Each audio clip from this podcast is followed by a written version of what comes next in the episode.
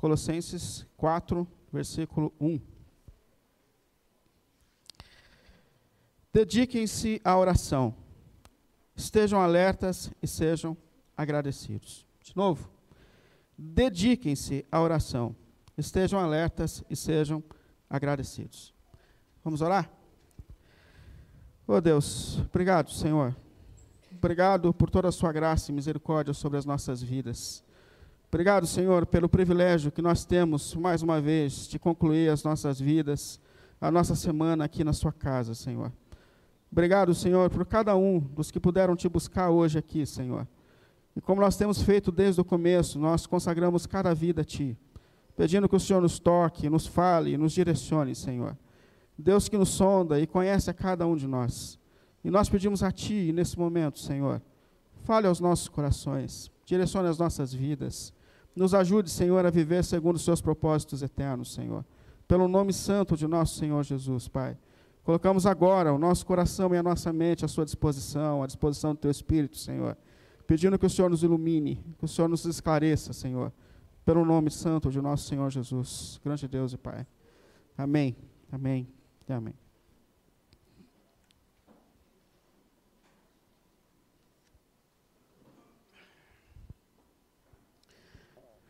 Eu não sei se vocês já observaram isso, mas a Bíblia Sagrada é um livro repetitivo.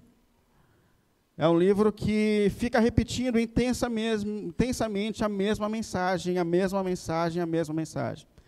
É, existem coisas na Bíblia que se repetem a cada livro, a cada enredo, a cada história, princípios, verdades que estão se repetindo insistentemente e constantemente. Às vezes eu estou preparando um sermão e eu falo, peraí, eu acho que eu já fiz essa pregação. Aí eu vou para o meu estoque de pregação, que antes eu fazia pregação no papel. A semana eu ficava doida, que era uma pilha de papel desse tamanho. E tem algumas guardadas lá, aí tem umas 500, né? E eu fico olhando e falo, não, eu já, eu já preguei esse negócio. Mas aí eu encontro que eu preguei aquilo, mas eu preguei na carta de Tiago e não na carta de Paulo. E eu percebo que Tiago diz a mesma coisa que Paulo. Mas que Pedro também diz a mesma coisa, que Jesus disse as mesmas coisas. E que, e que o Eclesiastes diz, diz as mesmas coisas. Por quê? Porque a gente percebe que Deus ele fica repetindo insistentemente as mesmas coisas, as mesmas coisas, as mesmas coisas o tempo todo no Evangelho. E eu até pensei, por que, que Deus é tão repetitivo? Primeiro, porque a mensagem é importante. Há algo que Deus quer de fato que a gente aprenda, que a gente entenda. Mas em segundo, porque a gente é ruim de aprender. É difícil a gente aprender as coisas. Eu não sei se você já observou no Evangelho quantas vezes o Evangelho fala em sua narrativa. E Jesus tornou ensinados, e Jesus tornou ensinados, e Jesus tornou ensinados. E tem os momentos que Jesus olha para o céu e fala: Ô oh, geração difícil de aprender, Senhor do céu. Nós somos ruins de aprender e pior ainda para mudar, que é outro processo. Ouvir uma coisa, mudar é outro processo. E é por isso que Deus persiste em falar sempre as mesmas coisas, na expectativa de que isso invada as nossas mentes, entre os nossos corações e cause algum tipo de transformação nas nossas vidas e histórias. E qual é a mensagem bíblica central? O que, que Deus fica repetindo para a gente o tempo todo? Ele está dizendo que nós somos seres criados à imagem e à semelhança de Deus.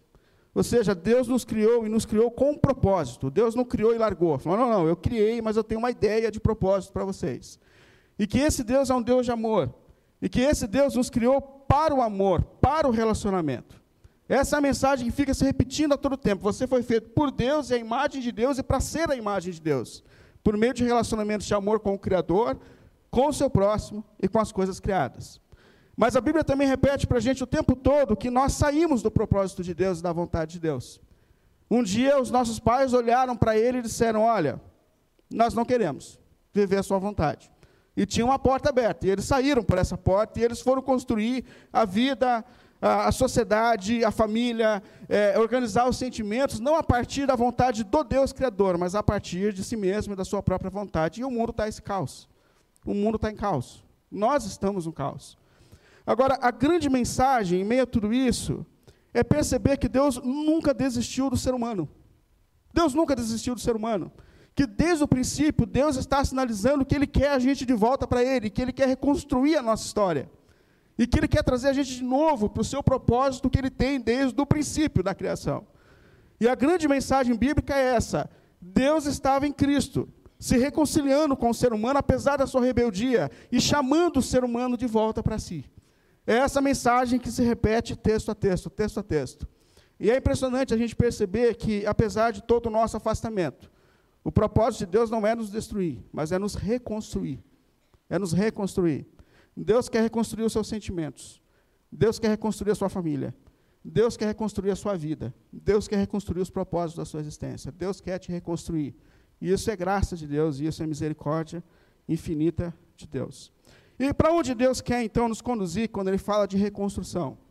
Jesus. Por quê? Porque a Bíblia ensina que o primeiro Adão, ele falhou.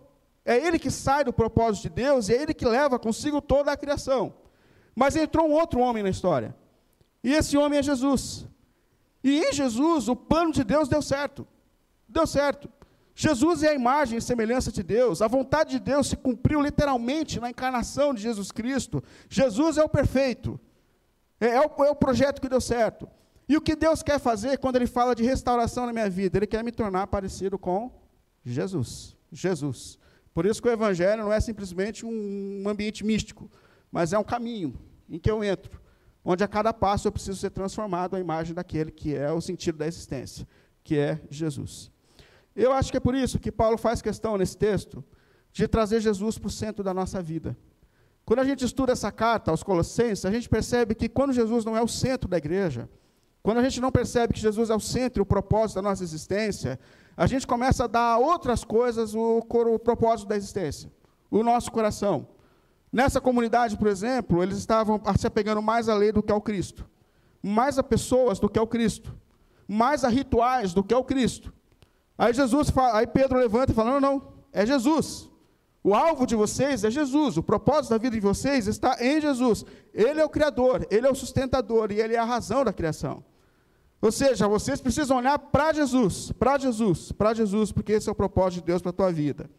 E uma das coisas extraordinárias dessa carta aos Colossenses é que ele fala que tinha um mistério que antes estava, escondido. Versículo 27 do capítulo 1. E ele diz que esse mistério agora foi revelado. A eles quis Deus dar a conhecer entre os gentios a gloriosa riqueza desse mistério. E qual é o grande mistério? É Cristo em vocês esperança da glória. O grande mistério que foi revelado é que esse Cristo incomparável e extraordinário, ele veio habitar dentro de nós. Ele está no céu, ele está aqui hoje, mas ele está dentro de você, agindo de maneira poderosa, transformando a sua vida aos propósitos de Deus, para que nós sejamos restaurados. Essa é a grande mensagem que o Evangelho tem para a gente. Esse é o grande mistério que foi revelado aqui. E a presença de Cristo nos dá esperança de glória, esperança de transformação. A esperança de que é possível, Deus restaurar a minha vida, a sua vida. É o fato de que o Espírito de Cristo habita dentro de cada um de nós, de forma plena, nos conduzindo de novo ao propósito e ao caminho de Deus. Bom, na semana passada, então, nós vimos sobre alguns caminhos que nos conduzem a esse processo de restauração. Como a gente vive, então, agora, em Cristo, na vontade de Cristo, sendo transformados à imagem de Cristo. Como é que esse processo de mudança de vida acontece? E nós vimos três pilares dessa transformação citados por Paulo aqui. Primeiro, a gente entra numa luta intensa contra a nossa natureza antiga. A expressão de Paulo é: façam morrer a natureza terrena. Ou seja, esse antigo continua em você. E ele está brigando. É, há uma luta. A gente fala sobre isso o tempo todo. O Evangelho repete essa mensagem o tempo todo. Há uma luta intensa acontecendo em nós, entre o velho e o novo. E qual é o propósito? O propósito é que o novo governe, não mais o velho. O nosso propósito é vencer a natureza que Paulo está chamando aqui de natureza terrena, o antigo Adão. E aqui ele fala de uma luta intensa, diária, que nós enfrentamos contra nós mesmos a cada segundo da nossa vida, para não deixar mais essa natureza antiga dominar a nossa existência e fazer com que Cristo governe sobre o nosso íntimo, sobre o nosso ser, sobre as nossas prioridades, sobre a nossa decisão, sobre o nosso caminho. Então, o primeiro passo para que esse propósito se cumpra, lute, lute. E eu acho interessante que Paulo fala aqui de lutas pessoais, e que por vezes são lutas secretas que nós enfrentamos. A gente tem que lembrar que os colossenses, eles começaram a entrar por um caminho de santificação externo. Então, assim, obedeça a determinadas regras. Não a lei habitando dentro do coração, mas a lei externa não faça isso, não faça aquilo, não toca nisso, não pode fazer isso, você vai ser justificado. E Paulo falou: não, não. Essas coisas externas não adiantam nada nas lutas pessoais que vocês, eh, que vocês enfrentam. Vocês precisam olhar para dentro de si mesmo, para as lutas que vocês estão enfrentando no íntimo do íntimo nosso ser, nos cantos mais secretos da nossa vida, naquilo que só a gente e Deus sabe. Você precisa lutar contra isso. Então, esse propósito começa quando a gente assume uma luta diária contra nós mesmos, contra a nossa natureza corrompida pelo pecado. Segundo, o apóstolo Paulo, você precisa disso, nós precisamos lutar pela restauração dos nossos relacionamentos. Porque o que nós temos visto nessa mensagem repetitiva de Deus, onde Deus fica dizendo a mesma coisa, a mesma coisa, é que nós somos criados por um Deus que é amor para o amor, para o relacionamento. E que, infelizmente, uma das áreas mais afetadas pelo pecado foi o relacionamento. Aí Paulo está dizendo assim: olha, Deus está dizendo, você quer viver o projeto de Deus? Saia daqui hoje orando por seus relacionamentos adoecidos. Busque reconciliações.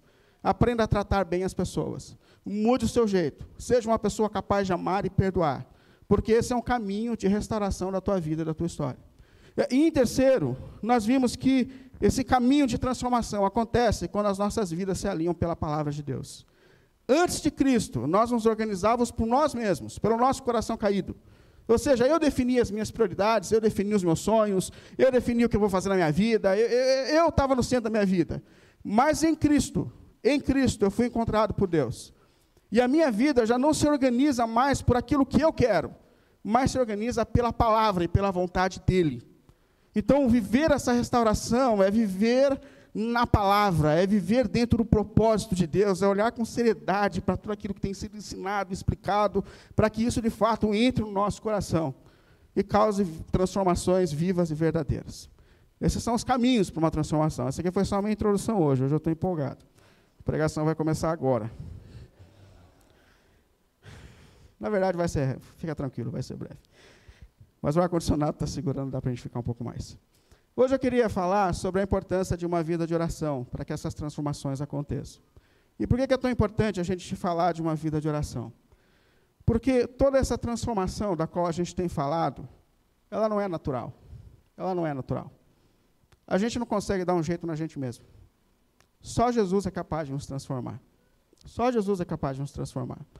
E aqui eu queria colocar, aliás, terminar essa série falando sobre a importância de nós nos mantermos conectados com esse incomparável Cristo que é o único capaz de trazer mudanças, transformações verdadeiras na nossa vida.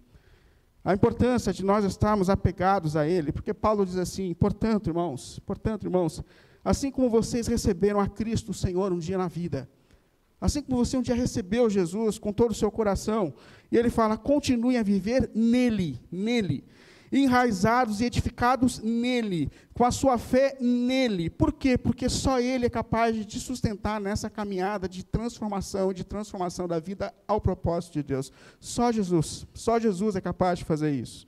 Por isso eu queria falar sobre dois pontos da nossa vida de oração, para que nós podamos, possamos caminhar colados nele, de mão dadas com ele, porque se a gente soltar, a gente cai. Eu não sei você, mas eu não me sustento sozinho. A importância da oração para que nós nos mantenhamos conectados, agarrados nele, para que ele é aquele que nos sustenta diante de todas as bifurcações dessa vida. Então, a primeira coisa, nós precisamos vencer os nossos inimigos para que a gente viva uma vida relevante de oração. Nós precisamos entender que viver uma vida re relevante de oração é uma luta que nós enfrentamos. É um desafio tremendo para a nossa geração. Cada geração de crentes enfrentou um desafio diferente. E talvez um dos desafios mais intensos que a nossa geração enfrenta é o de ter uma vida relevante de oração. Vencer todos os nossos inimigos para que a gente tenha uma vida relevante de oração. E, e, Paulo diz assim, nos textos aqui que mostram como, como a vida de Paulo era uma vida dedicada à oração. Aliás, quando a gente olha essa carta, a gente percebe que a oração era algo comum na vida desses líderes, na vida de Paulo, na vida daquela igreja. No versículo 3 do capítulo 1, o apóstolo Paulo fala para aquela igreja: Irmãos, sempre agradecemos a Deus, o Pai, o Senhor, Pai de nosso Senhor Jesus Cristo, quando nós estamos em oração por vocês. Ou seja, eu oro intensamente por vocês. É, outro versículo, 9. Por essa razão, desde o dia em que ouvimos que vocês se converteram, não deixamos de orar por vocês. Nós estamos orando por vocês. Ele fala de Epáfras nessa carta. Epáfras é o fundador da igreja de Colossos. Ele é um morador de Colosso que agora volta para Paulo pedindo orientação a respeito dos problemas que aconteceram nessa comunidade, e com a carta agora ele volta para essa comunidade para levar as orientações de Deus para essa igreja. Mas ele fala a respeito de Epáfras, enquanto Epáfras esteve com ele. 4,12. Epáfras, fundador, aliás, que é um de vocês, é servo do Senhor Jesus Cristo, envia saudações a vocês como igreja. E ele diz: e ele está sempre batalhando em oração por vocês. Ou seja, a oração é um ambiente intenso na vida dos líderes da igreja primitiva. Aliás, é uma questão intensa na vida da igreja de Jesus Cristo, para que ela sobreviva diante dos desafios. E ele não só deixa claro que eles tinham uma vida de oração, mas como convoca a igreja a ter uma vida de oração. Cada um de nós a ter uma vida de oração. Por isso ele fala no versículo, no, nesse versículo nós lemos do 2 do capítulo 4. Dediquem-se à oração. Dediquem-se à oração. Quando Paulo fala de dedicar-se à oração, primeira coisa, ele está assumindo que esse negócio para a gente é um desafio. Porque existe uma diferença entre orar e orar. A gente ora. Senhor, estou saindo de casa mais uma vez, me livra, me guarda, guarda os meus, me livra do meu chefe insuportável, me ajuda a lidar com um funcionário preguiçoso. Isso faz parte da vida. Agora, ter a oração como um ministério é uma outra dimensão, é uma outra realidade. E quando a gente fala de ter oração como algo de dedicação, Deus sabe que isso é um desafio para a gente. Eu não sei para você, mas ter uma vida séria de oração para mim é um desafio. E pior que eu sou pastor, né? Mas é um desafio. Ter tempo relevante todos os dias de oração é um caminho onde eu preciso vencer vários obstáculos durante o meu dia para que eu tenha essa vida dedicada à oração. Não sei para você. Mas ao mesmo tempo, a gente sabe, a gente escuta Deus aqui dizendo: não desista de ter uma vida relevante de oração. Não desista, meu irmão. Não desista. Olha, diante de todos os ladrões que a gente tem hoje no nosso tempo, da nossa agenda, da nossa gestão de tempo, e na verdade o que nos rouba o tempo de oração é a falta de prioridade na vida. É a gente entender o quanto isso é essencial. Mas quando Deus diz, dediquem-se à oração, Ele sabe que é difícil, mas ao mesmo tempo Ele traz uma palavra de perseverança, no sentido, se esforce, se dedique, vença o que for necessário, para que você possa ter tempo relevante de oração todos os dias da sua vida. Um dos exemplos mais extraordinários que eu tenho na palavra de Deus, de pessoas que oraram e oraram persistentemente, é Daniel. Daniel, que é um homem que nasce no contexto de exílio, ele era da tribo de Judá, ele foi levado para viver como escravo na Babilônia. Pensa num cara que tinha tudo para dizer: Senhor, desculpa, mas nesse contexto não dá para ter uma vida de oração. E uma das grandes marcas da vida de Daniel ele orava sistematicamente três vezes ao dia. E esse homem cresce no reino opositor, mesmo não sendo dali, de uma forma extraordinária, ao ponto dos inimigos de Daniel falarem: a gente precisa fazer alguma coisa para barrar esse cara. E eles investigam a vida de Daniel e falam só: não tem nada. O cara tem uma vida, uma índole perfeita. Mas tem uma coisa: ele ora. Vamos dar um jeito de pegar ele na oração. Você lembra dessa história? E eles vão até o rei e falam assim: ah, vamos fazer um decreto. Por determinado tempo, ninguém pode dobrar os joelhos diante de outro, a não ser diante do Senhor. Já pensou que você pode ser atacado justamente na sua dedicação em oração, que esses inimigos usaram justamente isso como caminho para tentar derrubar Daniel? E eles criam essa regra. E Daniel, quando fica sabendo que houve uma regra dizendo que ninguém podia orar a não ser ao próprio rei, sabe o que ele faz? Ele ora. Ele ora. Ele continua orando. E os caras olham, tiram uma foto da janela de Daniel, com ele de joelhos, leva o smartphone até o rei e fala: oh, lembra que o senhor falou, está aqui, ó, Daniel está de joelho diante de outro Deus. Não é o senhor. E por causa da persistência numa vida de oração, apesar de todos os seus desafios, Daniel é jogado na cova dos leões, mas Deus está presente com ele na cova dos leões, porque ele é aquele que vive intensamente na presença de Deus. Deus fecha a boca dos leões. Fecha a boca dos leões. E quando eu olho para a vida de Daniel, eu penso, o que, que eu preciso vencer para que eu tenha uma vida relevante de oração? E eu gosto de perceber que essa oração ela é pessoal. Ela não é só oração comunitária, que é tão importante, mas percebe que é uma vida pessoal de oração. É o desafio de vencer os meus inimigos pessoais para que eu tenha uma vida relevante de oração. É a voz de Jesus aqui soando, dizendo: vá para o teu quarto secreto e o teu pai que te vê no secreto, ele quer te ver lá, sozinho. E uma das coisas extraordinárias do quarto secreto é porque no quarto secreto nós somos quem de fato nós somos. As orações que eu faço aqui, elas são coletivas, elas são estéticas, mas lá no quarto eu sou quem eu sou, com os meus pecados, fraquezas, com as minhas falhas ainda não vencidas, com as transformações que precisam acontecer na minha vida, e o que é extraordinário é que é assim que Deus quer me encontrar, com as minhas fraquezas, porque é ali que Ele me transforma, é ali que Deus me ajuda, é ali que Deus atua no íntimo do meu ser, é assim que Deus quer me encontrar. Então, a primeira coisa, tenha uma vida relevante de oração, tenha uma vida relevante de oração. Segundo, pense naquilo que você tem buscado quando você se coloca diante de Deus. E eu não vou dizer que a gente não ora por nossas questões pessoais, trabalho, filho, saúde, estudos. E eu também não estou dizendo que a gente não deve orar, a gente precisa orar. Mas o que eu gosto de ver é que Paulo nos dá uma nova dimensão sobre coisas que a gente pede quando nós estamos intensamente em oração. Por exemplo, ele fala: orem a Deus insistentemente com ações de graças. Primeira coisa, gratidão. As suas orações são revestidas de gratidão a Deus por tudo que Ele fez por você, apesar de você, por essa ação graciosa de Deus sobre a sua vida e sobre a sua história. Primeiro, gratidão. Segundo, quando a gente olha para essas orações intensas de Paulo e dos apóstolos pela igreja, a gente ganha uma nova dimensão daquilo que a gente pede quando nós estamos diante de Deus. Eu separei alguns textos aqui para que a gente olhe para, o clamor que existia no coração e para a prioridade desses homens quando eles se colocavam diante de Deus. No versículo, nos versículos 9 ao 12, oração do apóstolo Paulo pela igreja. Ele diz assim: Eu oro para que vocês sejam plenos de conhecimento da palavra de Deus. Eu não sei se isso faz parte da sua vida de oração. Você insiste para que Deus te encha de conhecimento dele mesmo, da vontade dele. Porque o, exercício natural que nós fazemos é colocar a nossa vontade diante de Deus, mas e pedir para que a vontade de Deus se faça na nossa vida. Isso é comum para você? Uma outra dimensão que ele dá aqui, onde ele está orando por essa igreja, eu oro para que vocês vivam de maneira digna do Senhor e que vocês possam agradá-lo em tudo.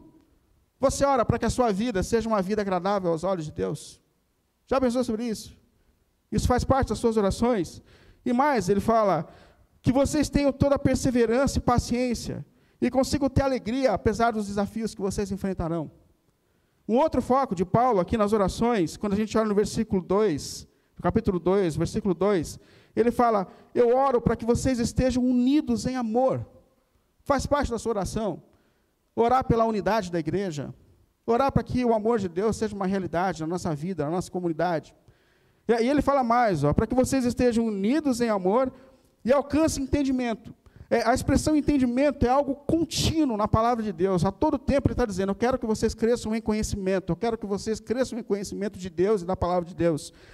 E é interessante que ele também pede oração para a igreja. No versículo 3 e 4, do capítulo 4, eu peço oração, orem por nós, para que Deus abra uma porta para a nossa mensagem, isso é, a pregação do Evangelho, a fim de que nós possamos proclamar o mistério de Deus de Cristo, pelo qual eu estou preso Orem para que eu possa manifestá-lo abertamente, como me cumpre fazê-lo. Percebe que tudo que Paulo pede está relacionado muito mais à vontade de Deus do que a si mesmo.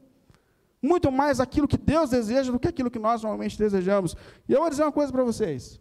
Se tinha um cara que tinha tudo para pedir para si mesmo, é Paulo. Paulo é esse que perdeu tudo. Paulo é esse que está preso injustamente. Paulo é esse que foi abandonado por seus amigos. Paulo é esse que tem uma vida de necessidade, por vezes, por causa do Evangelho. Mas ele é capaz de abrir mão de tudo em si mesmo, pedindo para que, Senhor, faça a sua vontade na minha vida. Porque ele entendeu quem é Jesus. Ele entendeu a centralidade de Jesus e da vontade de Jesus. E não há uma outra coisa a ser pedida por Paulo, a não ser, Senhor, faça a sua vontade na minha vida, faça a sua vontade na minha história. Reconstrua a minha história, não mais segundo a minha vontade, mas segundo a tua vontade, segundo os teus planos. Reine sobre a minha história reine sobre a minha história. E quando eu olho para essa realidade, eu percebo que nós temos dois caminhos para as nossas intensidades de súplicas.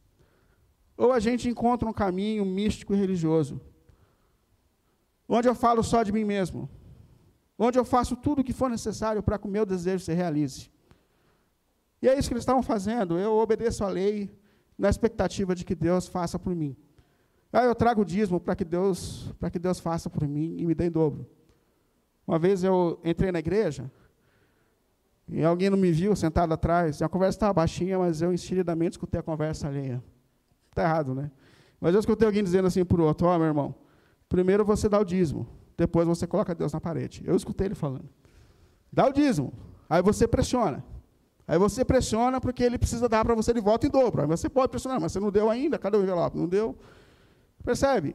É um exercício de esforço, de troca com Deus.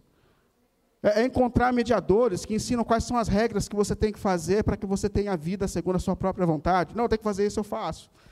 É, é encontrar um caminho de sacrifício pessoal.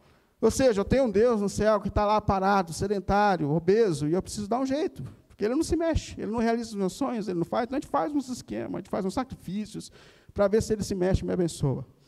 Mas a questão é que esse tipo de oração é pagã, é religiosa, é mística. Mas há um outro caminho de dedicação à oração. E esse outro caminho é o Evangelho de Cristo, onde eu entendo que Jesus é o próprio Deus, Criador dos céus e da terra. Que Ele é o Criador, que Ele é a razão da criação. Ele é o sentido de tudo na minha vida. E que apesar dessa glória que Ele tem, Ele saiu do seu trono e entrou na história para me buscar de novo para Ele. E diante da glória que eu tenho de Jesus e do que Ele fez por mim, eu caio aos pés dele, dizendo: Senhor, faça sobre mim a tua vontade. Reconstrua a minha história ao seu projeto original. Sendo quem tu és, Senhor, que o Senhor seja de fato o incomparável Cristo na minha vida, na minha história. Que todas as prioridades da minha vida se alinhem a partir da tua vontade, porque tu és o Senhor e eu sei que a tua vontade é o melhor que eu posso viver na existência. Isso é o Evangelho, esse é o caminho de rendição, de rendição que me coloca aos pés de Jesus, reconhecendo quem Ele é, e me faz entregar a minha vida e a minha história a Ele, porque Ele é o Senhor que me sustenta e faz de mim, por mim, todas as coisas. E minha oração, meus irmãos, concluindo tudo isso que a gente tem falado a respeito de Jesus, é que Jesus esteja no centro das nossas vidas, que Jesus esteja no centro da nossa comunidade. Que o maior alvo da nossa vida, da nossa comunidade, seja conhecer a Jesus, adorar a Jesus, amar a Jesus, imitar a Jesus acima de todas as coisas. Que Ele de fato governe todas as nossas ações e nossas vidas. Que Ele invada os nossos corações, a nossa maneira de viver, os nossos lares, as nossas prioridades, e que nós sejamos a cada dia transformados à imagem dEle, porque Ele é o sentido e a razão de tudo que nós somos. Amém? Que Jesus seja o centro da nossa vida, da nossa igreja e da nossa caminhada, pelo nome de Jesus. Vamos ficar em pé.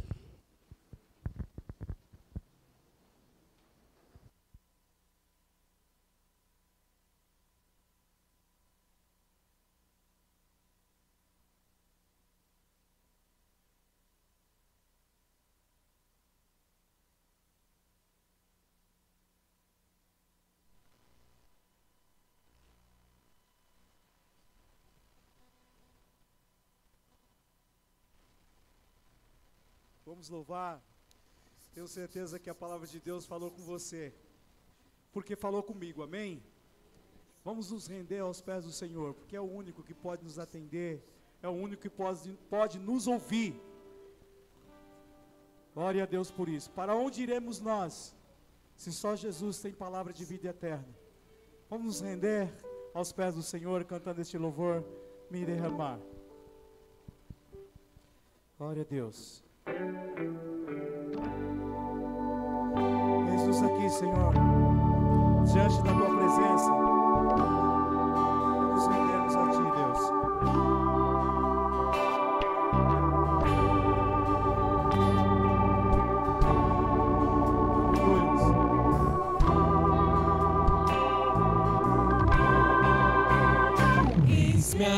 Aqui outra vez Diante de ti abro meu coração, meu clamor, tu escutas e fazes cair as barreiras em mim. És fiel, Senhor, e dizes palavras de amor, esperança sem fim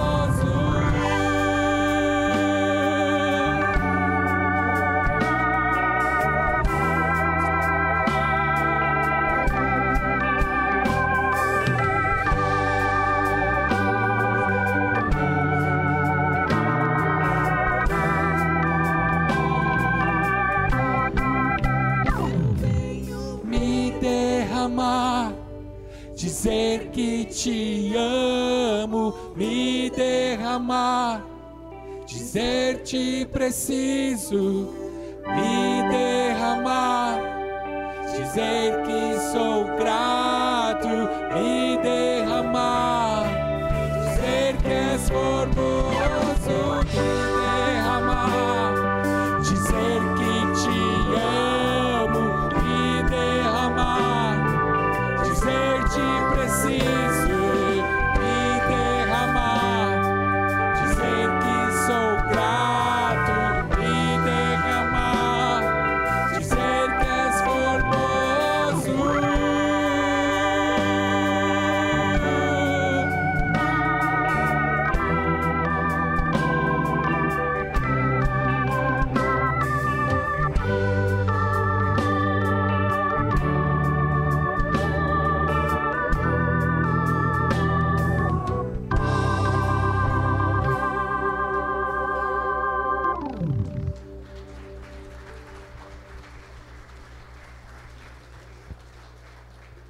Amém. Amém. Eu acho que um dos grandes desafios que a gente tem na vida, depois que o pecado entrou na nossa natureza, é a definição daquilo que de fato é prioridade a partir de então na nossa existência. Porque os nossos corações são invadidos por tantas coisas e por tantas prioridades. Não é assim? É o trabalho, é a família. Não que essas coisas sejam ruins, mas depois do pecado a gente passou a dar uma dimensão desequilibrada algumas coisas, algumas pessoas, algumas questões. Eu acho que um grande desafio que Paulo dá para a gente nessa carta, que Deus dá para a gente nessa carta, é, é justamente entender que Jesus é o centro de tudo. Jesus é a razão de tudo, irmãos. Jesus é aquele que nos criou. Jesus é aquele que me sustenta. Jesus é o Deus que entrou na história para que eu fosse redimido. E a partir de Jesus, tudo na minha vida se reorganiza para que Ele e a vontade dele de fato reine nas nossas vidas. E eu queria fazer essa oração com você. Pedir para que Deus nos ajude a viver essa conversão, porque como nós dissemos, a gente não faz isso na gente mesmo, só Deus é capaz de fazer. Só Deus é capaz de fazer. Mas Ele é capaz de fazer. Ele é capaz de fazer. Mas pedir para que Deus nos ajude, para que o nosso trabalho, a nossa família, a nossa comunidade, seja uma comunidade centrada na pessoa de Jesus Cristo, na vontade de Jesus Cristo, na glória de Jesus Cristo. Que o Senhor nos ajude de maneira sobrenatural a viver essa conversão das prioridades, sabendo que Jesus é o centro de tudo, é a razão de tudo. Que Ele não permita que a gente crie outros caminhos de motivação a não ser o Senhor, ao Senhor. Porque é por causa dele que nós estamos aqui hoje. Amém? É para Ele, é para a glória dele que nós vivemos. Então, esse clamor pedindo para que Deus nos ajude a ter Jesus como de fato o centro da nossa vida, o centro dos nossos lares, o centro da nossa história. Amém? Ô Senhor, obrigado, Deus. Obrigado por o que o Senhor tem nos feito, Senhor. Obrigado por esse tempo que o Senhor nos deu, onde nós refletimos na Sua palavra, Senhor. E podemos perceber que o Senhor é o Deus incomparável, que o Senhor é o Deus que sustenta todas as coisas que tu és o soberano da criação, que tu és a razão da criação, Senhor. Deus querido, por causa do pecado, nós perdemos o foco daquilo que de fato é a prioridade da nossa existência, Senhor. Mas nós estamos aqui em Cristo por causa do sangue do Cordeiro derramado na cruz, Senhor. Nós voltamos para Ti, Senhor. Nós voltamos para os Seus propósitos. E nós nos unimos aqui como teu povo, pedindo a Ti para que Tu faças a Tua vontade entre nós, Senhor. Para que o Senhor estabeleça o Seu reino nas nossas vidas, Senhor. Deus querido, nós saímos do trono da existência e pedimos para que Tu reines, Senhor, sobre a nossa vida, sobre os nossos sentimentos. Que Tu reines, Senhor, sobre a prioridade das nossas vidas, Senhor. Que o Senhor reine sobre os nossos lares, Senhor que o Senhor reine, Senhor, nessa comunidade, Senhor. Que nós não sejamos enganados, Senhor, e que nada tome lugar que é teu na nossa vida, na nossa comunidade, Senhor. Que o Senhor, que é o Deus incomparável, Senhor sobre todas as coisas, encontre em nossos corações um trono, Senhor, para a tua habitação. E que a partir do seu senhorio tudo em nós seja transformado, Senhor. Porque por tua graça, Senhor, o Senhor tem nos transformado, Senhor cumpra os seus propósitos nas nossas vidas, nessa comunidade, na nossa história, Senhor.